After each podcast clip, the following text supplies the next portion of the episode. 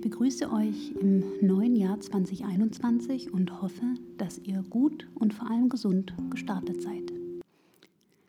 Der heutige Fall ist mir schon seit längerem bekannt und ich wollte unbedingt einen Podcast daraus machen. Ich bin ja ein riesengroßer Fan der Spurensicherung und Forensik, weil es mich fasziniert, wie mit Hilfe von kleinsten DNA-Spuren Morde aufgeklärt werden können, die zum Teil auch schon Jahre zurückliegen. Im heutigen Fall konnte der Tatort leider nicht richtig durch die Spurensicherung gesichert werden und das ist auch der Grund, warum er bis heute ungeklärt ist. Der Tatort eines Verbrechens birgt meist zahlreiche DNA-Spuren. Doch natürlich gehört nicht jeder genetische Fingerabdruck zum Täter. Bei der Tatortanalyse müssen die Ermittler viele relevante Spuren erkennen, schützen und optimal sichern. Das ist sehr wichtig, um den Tatort nicht zu zerstören. Hier gibt es bei der Spurenanalyse und Sicherung so einiges zu beachten. Am Tatort spielen daher die zuerst eintreffenden Polizeibeamten eine entscheidende Rolle. Sie sind verantwortlich für die Tatortsicherung, müssen also verhindern, dass der Tatort verändert wird, Spuren zerstört oder wesentlich eigene Spuren gelegt werden. Dabei sollte das Augenmerk aber nicht nur auf dem unmittelbaren Tatort liegen. Auch Zu- und Abgangswege sowie möglicherweise gebrauchte Fahrzeuge sollten unbedingt für die Spurensicherung geschützt werden. Wertvolle Spuren können je nach Fall auch am Tatverdächtigen selbst, dem Opfer oder Zeugen anhaften, zum Beispiel bei Sexualstraftaten. Da Spuren an Personen durch Waschen oder Kleidungswechsel besonders schnell verloren gehen können, sollten die Beamten vor Ort, soweit möglich, die unmittelbare Untersuchung aller Beteiligten veranlassen. Gibt es bereits einen Tatverdächtigen, muss außerdem schnellstmöglich dessen Wohnung gesichert werden, damit er dort keine Beweismittel vernichten kann. Bevor der Tatort dann von den Spurensicherern betreten wird, gilt es, alles genau zu dokumentieren. Fotos vom Tatort helfen ebenfalls, die ursprüngliche Situation festzustellen.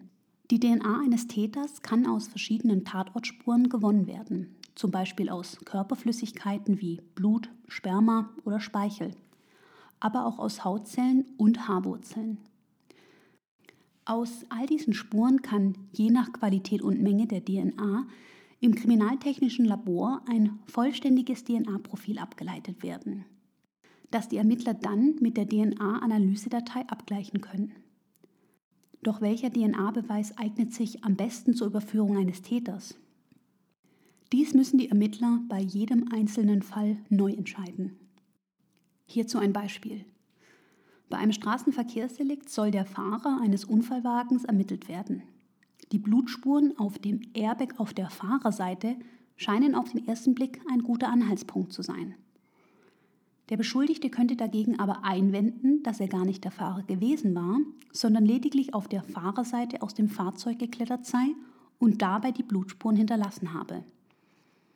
Der erfahrene Spurensicherer wird daher in einem solchen Fall nach Speichelspuren auf dem Fahrerairbag suchen, da solche mit hoher Wahrscheinlichkeit vom Fahrer stammen werden. Die DNA-Analyse von Sperma und Speichel kann zum Beispiel helfen, den Verdacht einer Sexualstraftat zu bestätigen oder zu widerlegen.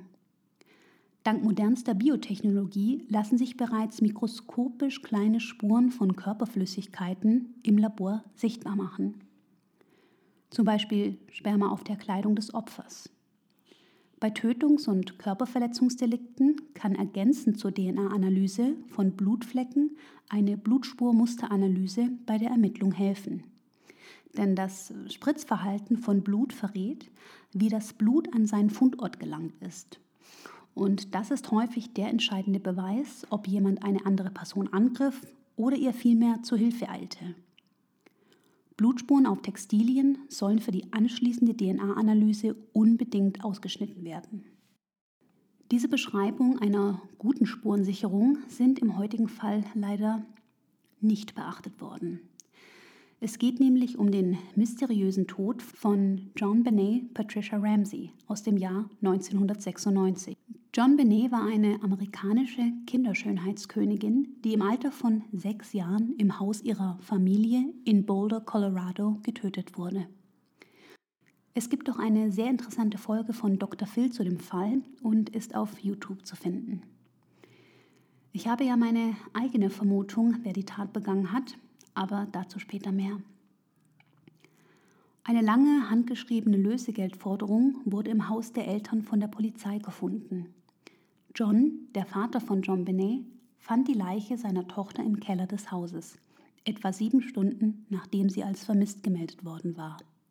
Sie hatte durch einen Schlag auf den Kopf einen Schädelbruch erlitten und war erwürgt worden. Der Autopsiebericht gab als offizielle Todesursache Erstickung durch Strangulation in Verbindung mit einem Schädelhirntrauma an. Ihr Tod wurde als Mord eingestuft. Der Fall erregte landesweites öffentliches und mediales Interesse.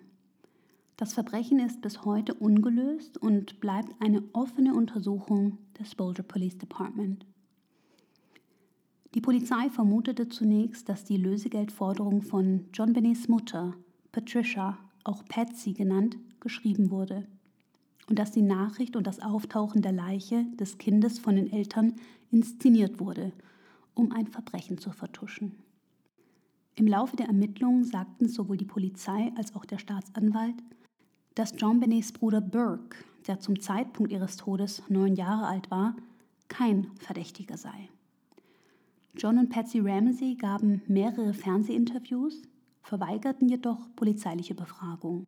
Hier ist ein kurzer Einschub. Ich bin gerade am Schneiden der Folge und möchte hier anmerken, dass die Ramseys zuerst die Aussagen verweigerten, um sich nicht gegenseitig zu belasten. Sie haben dann später aber doch Zeugenaussagen geleistet. Im Jahr 2002 wurden die Ermittlungen nochmals aufgenommen und es wurde nochmals überprüft, ob ein Eindringling den Mord begangen haben könnte. Im Jahr 2003 wurde festgestellt, dass DNA-Spuren auf der Kleidung des Opfers einem unbekannten Mann gehörten. Diese neue Erkenntnis entlastete alle Mitglieder der Familie vollständig, wie der zuständige Staatsanwalt mitteilte. Der ehemalige Polizeichef von Boulder, Mark Beckner, war mit der Entlastung der Ramsays allerdings nicht einverstanden und bezeichnete die fremde DNA als ein Beweisstück, das keinen Zusammenhang mit dem Verbrechen habe. Da fremde DNA durch verschiedene Umstände auf die Kleidung von John Benet hätten kommen können. Im Februar 2009 nahm die Polizei von Boulder den Fall erneut auf. Wir sehen also, dass die Polizei immer wieder versuchte, anhand von DNA-Untersuchungen und neue Analysetechniken den Fall zu lösen, was aber leider bis heute nicht erfolgreich war. Lasst uns nun etwas mehr über die Familie Ramsey herausfinden. John Benny Ramsey wurde 1990 in Atlanta, Georgia geboren. Sie hatte einen älteren Bruder namens Burke. John Bennys Leiche wurde am 26. Dezember 1996 in ihrem Elternhaus in Boulder, Colorado gefunden. Sie wurde am Dienstag, den 31. Dezember 1996, auf dem St. James Episcopal Cemetery in Marietta, Georgia, neben ihrer älteren Halbschwester Elizabeth Pash Ramsey beigesetzt. Elizabeth war vier Jahre zuvor im Alter von 22 Jahren bei einem tragischen Autounfall ums Leben gekommen. Der Vater von John Benet war John Ramsey, ein Geschäftsmann. Elizabeth war seine Tochter aus einer früheren Ehe, die 1978 endete. Und John gehörte einer Firma für Computersysteme. Im Jahr 1991 war John mit seiner zweiten Frau Patricia nach Boulder gezogen wo sich der Hauptsitz seiner Firma befand. Patricia Patsy Ramsey meldete ihre Tochter bei verschiedenen Kinderschönheitswettbewerben an, die in Boulder und Umgebung stattfanden. John Benet gewann sehr begehrte Titel wie zum Beispiel America's Royal Miss, Little Miss Colorado, Colorado State Cover Girl und National Tiny Miss Beauty. Laut Aussagen, die Patsy am Tag des Verschwindens ihrer Tochter gegenüber den Behörden machte, sagte sie aus, dass sie eine handgeschriebene, zweieinhalbseitige Lösegeldforderung auf der Küchentreppe fand. Die Notiz forderte 118.000 US-Dollar. John wies die Polizei darauf hin, dass der Betrag fast identisch mit seinem Weihnachtsbonus des Vorjahres war. was darauf hindeutete, dass der Schreiber des Erpresserbriefs der Familie nahestand. Die Polizei untersuchte daraufhin Mitarbeiter von Johns Firma, die möglicherweise von der Höhe von Johns früherem Bonus wussten. Sie zogen auch die Möglichkeit in Betracht, dass die Lösegeldforderung ein Verweis auf Psalm 118 war, da die Ramsays sehr aktive Kirchenmitglieder waren. Beide Theorien konnten allerdings nie bestätigt werden. Was den Polizisten auffiel, war, dass der Erpresserbrief ungewöhnlich lang war. Das FBI teilte der Polizei mit, dass es sehr ungewöhnlich sei, dass eine solche Notiz eine dermaßen Länge hatte.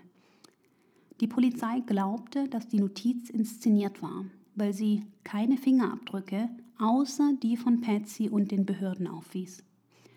Außerdem enthielt die Notiz eine ungewöhnliche Häufigkeit von Ausrufezeichen. Laut einem Bericht des Colorado Bureau of Investigation gab es Hinweise darauf, dass die Verfasserin des Erpresserbriefs Patricia Ramsey selbst war. Die Beweise reichten jedoch nicht aus, um eine endgültige Schlussfolgerung zu ziehen. Michael Baden, ein zertifizierter forensischer Pathologe, sagte, dass er in seiner 60-jährigen Erfahrung noch nie eine solche Notiz gesehen habe und dass er nicht glaube, dass sie von einem Fremden geschrieben wurde. Ein Bundesgericht allerdings hielt es für höchst unwahrscheinlich, dass Patsy die Notiz selbst verfasst haben könnte und berief sich dabei auf sechs zertifizierte Handschriftexperten. Die einzigen Personen, von denen bekannt war, dass sie in der Nacht von John Benets Tod im Haus waren, waren ihre unmittelbare Familie, Patsy und John Ramsey und ihr Bruder Burke. Der Erpressebrief enthielt die ausdrückliche Anweisung, weder die Polizei noch Freunde zu kontaktieren. Aber Patsy rief um 5.52 Uhr am Tag des Verschwindens von John Benet die Polizei sowie Familie und Freunde an. Zwei Polizeibeamte reagierten prompt auf den Notruf und erreichten das Haus der Ramseys innerhalb von drei Minuten. Sie führten eine flüchtige Durchsuchung des Hauses durch, fanden aber keine Anzeichen für ein gewaltsames Eindringen. Officer Rick French ging in den Keller und kam zu einer Tür, die mit einem hölzernen Riegel gesichert war. Er hielt einen Moment vor der Tür inne, ging dann aber weg, ohne sie zu öffnen. French erklärte später, dass er nach einem vom Entführer benutzten Fluchtweg suchte, den die von ihnen verriegelte Tür ausschloss. Da John Benet immer noch vermisst wurde, traf John Vorkehrungen, um das Lösegeld zu bezahlen. Ein forensisches Team wurde zu dem Haus der Ramsays geschickt. Sie ging zunächst davon aus, dass das Kind entführt worden war und John Benets Schlafzimmer war der einzige Raum im Haus, der abgesperrt wurde, um Beweise zu sichern. Im Rest des Hauses wurden keine Vorkehrungen getroffen und damit begann eigentlich auch die absichtliche oder unabsichtliche Zerstörung von wichtigem Beweismaterial. In der Zwischenzeit trafen Freunde und der Pfarrer im Haus der Ramseys ein, um die Familie zu unterstützen. Durch die Anzahl der Personen wurden weitere Beweise leider zerstört. Boulder Detective Linda Arndt traf gegen 8 Uhr morgens ein mit dem Ziel, die Anweisung der Entführer abzuwarten. Aber es nahm niemand Kontakt mit den Ramseys auf. Um 13 Uhr bat Detective Arndt John Ramsey und Fleet White, einen Freund der Familie, das Haus zu durchsuchen. Sie begannen ihre Suche im Keller. John öffnete die verriegelte Tür, die Officer French nicht geöffnet hatte, und fand die Leiche seiner Tochter dahinter. John Benets Mund war mit Klebeband bedeckt, eine Nylonschnur war um ihre Handgelenke und ihren Hals gewickelt und ihr Oberkörper war mit einer weißen Decke bedeckt. John Ramsey hob die Leiche seiner Tochter auf und brachte sie nach oben. Bei diesem Vorgang wurde der Tatort weiter verunreinigt und wichtige forensische Beweise wurden zerstört. Jeder der Ramseys stellte der Polizei Handschrift, Blut und Haarproben zur Verfügung. John und Patsy nahmen an einem mehr als zweistündigen Verhör teil und auch Burke wurde innerhalb der ersten Wochen nach John Benets Tod mehrmals verhört. Die Autopsie ergab, dass John Benet durch Strangulation und eine Schädelfraktur getötet worden war. Es gab keine Hinweise auf eine Vergewaltigung, obwohl ein sexueller Übergriff nicht ausgeschlossen werden konnte. Es wurde kein Sperma gefunden, aber es gab Hinweise auf eine vaginale Verletzung.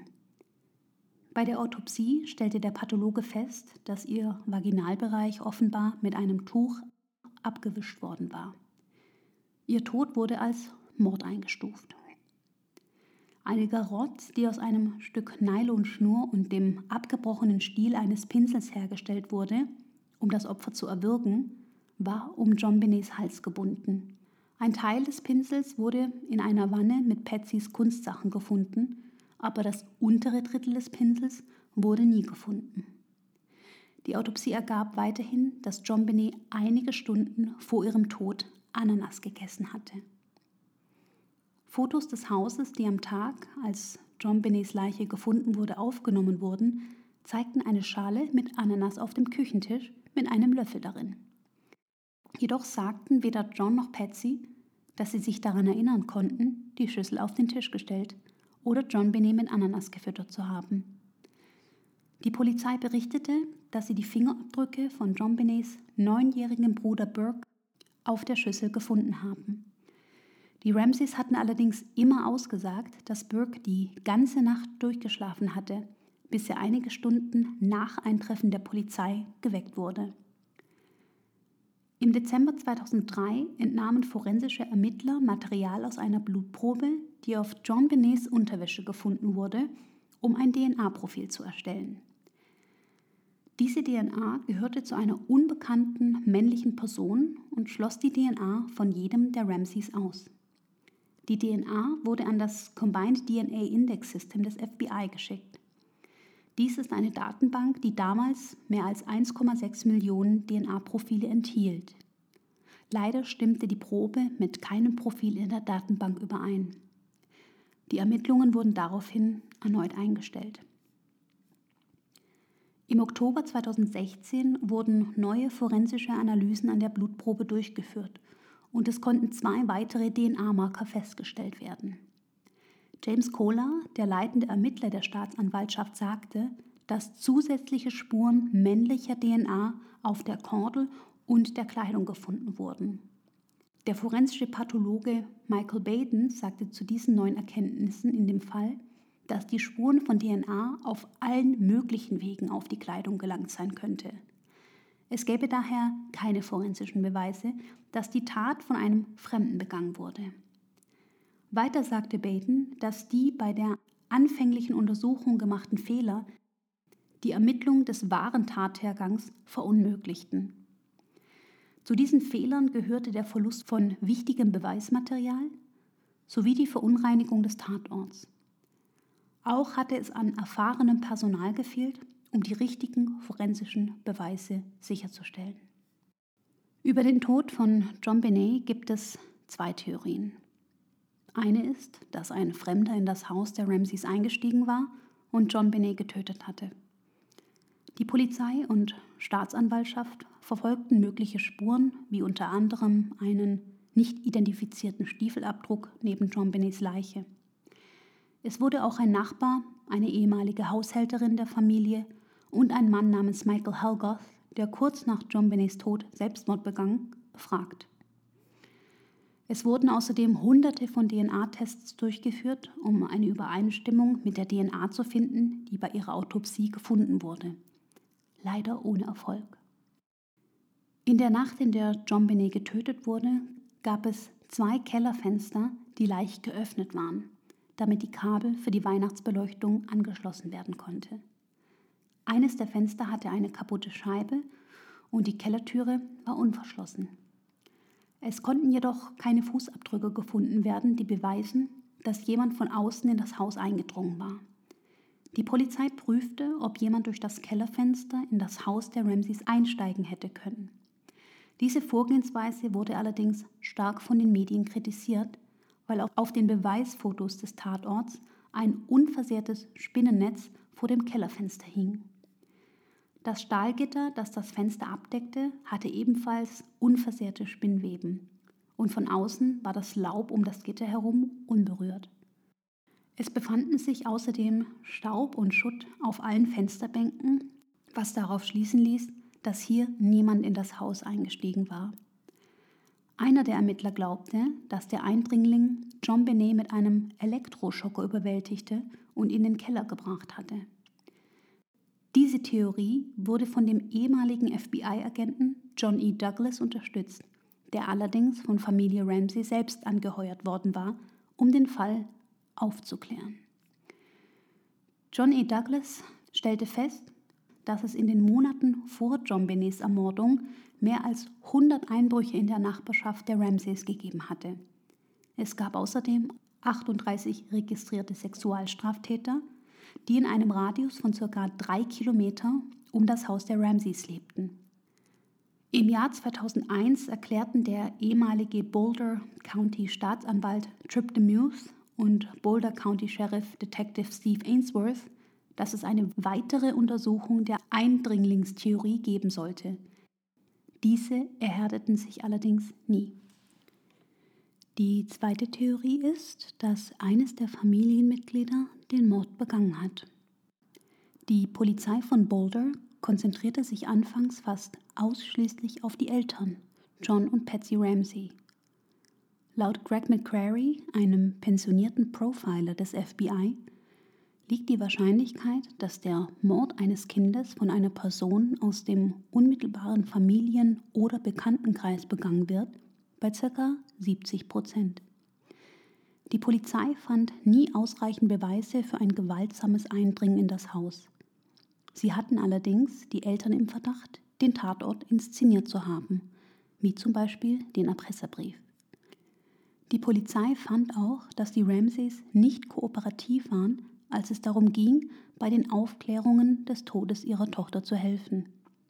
Die Ramsays hatten gesagt, dass ihre Zurückhaltung darauf zurückzuführen war, dass es keine vollständigen Untersuchungen gegeben hatte, die ein Fremdeinwirken ausgeschlossen habe und dass sie voreilig als die Hauptverdächtigen in dem Fall dargestellt wurden. Burke wurde von den Ermittlern mindestens dreimal befragt. Die ersten beiden Befragungen ergaben keine Bedenken gegen ihn. Ein Gutachten eines Kinderpsychologen stellte fest, dass es den Anschein hatte, dass die Ramsays gesunde und fürsorgliche Familienbeziehungen hatten. 1998 sagte der Polizeichef von Boulder während eines Interviews mit einem Nachrichtenreporter, dass Burke Ramsey nicht an der Ermordung seiner Schwester beteiligt war.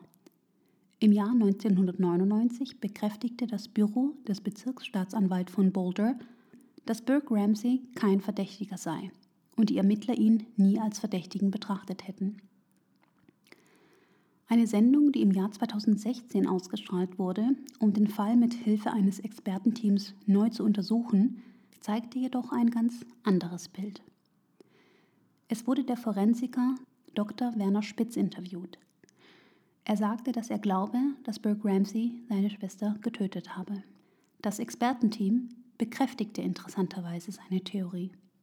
Sie glaubten, dass Burke seine Schwester mit einem schweren Gegenstand, möglicherweise einer Taschenlampe, auf den Kopf geschlagen hatte, nachdem sie ein Stück Ananas aus seiner Schüssel gestohlen hatte. Das Expertenteam sagte, dass es sich hierbei um einen Unfall handelte und Burke niemals die Absicht gehabt hatte, John Benet zu töten.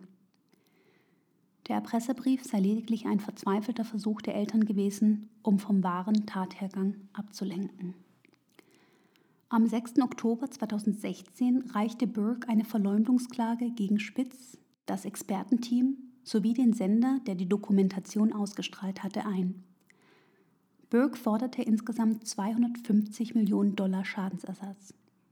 Im Januar 2018 lehnte ein Richter den Antrag auf Klageabweisung ab und die Klage wurde zugelassen.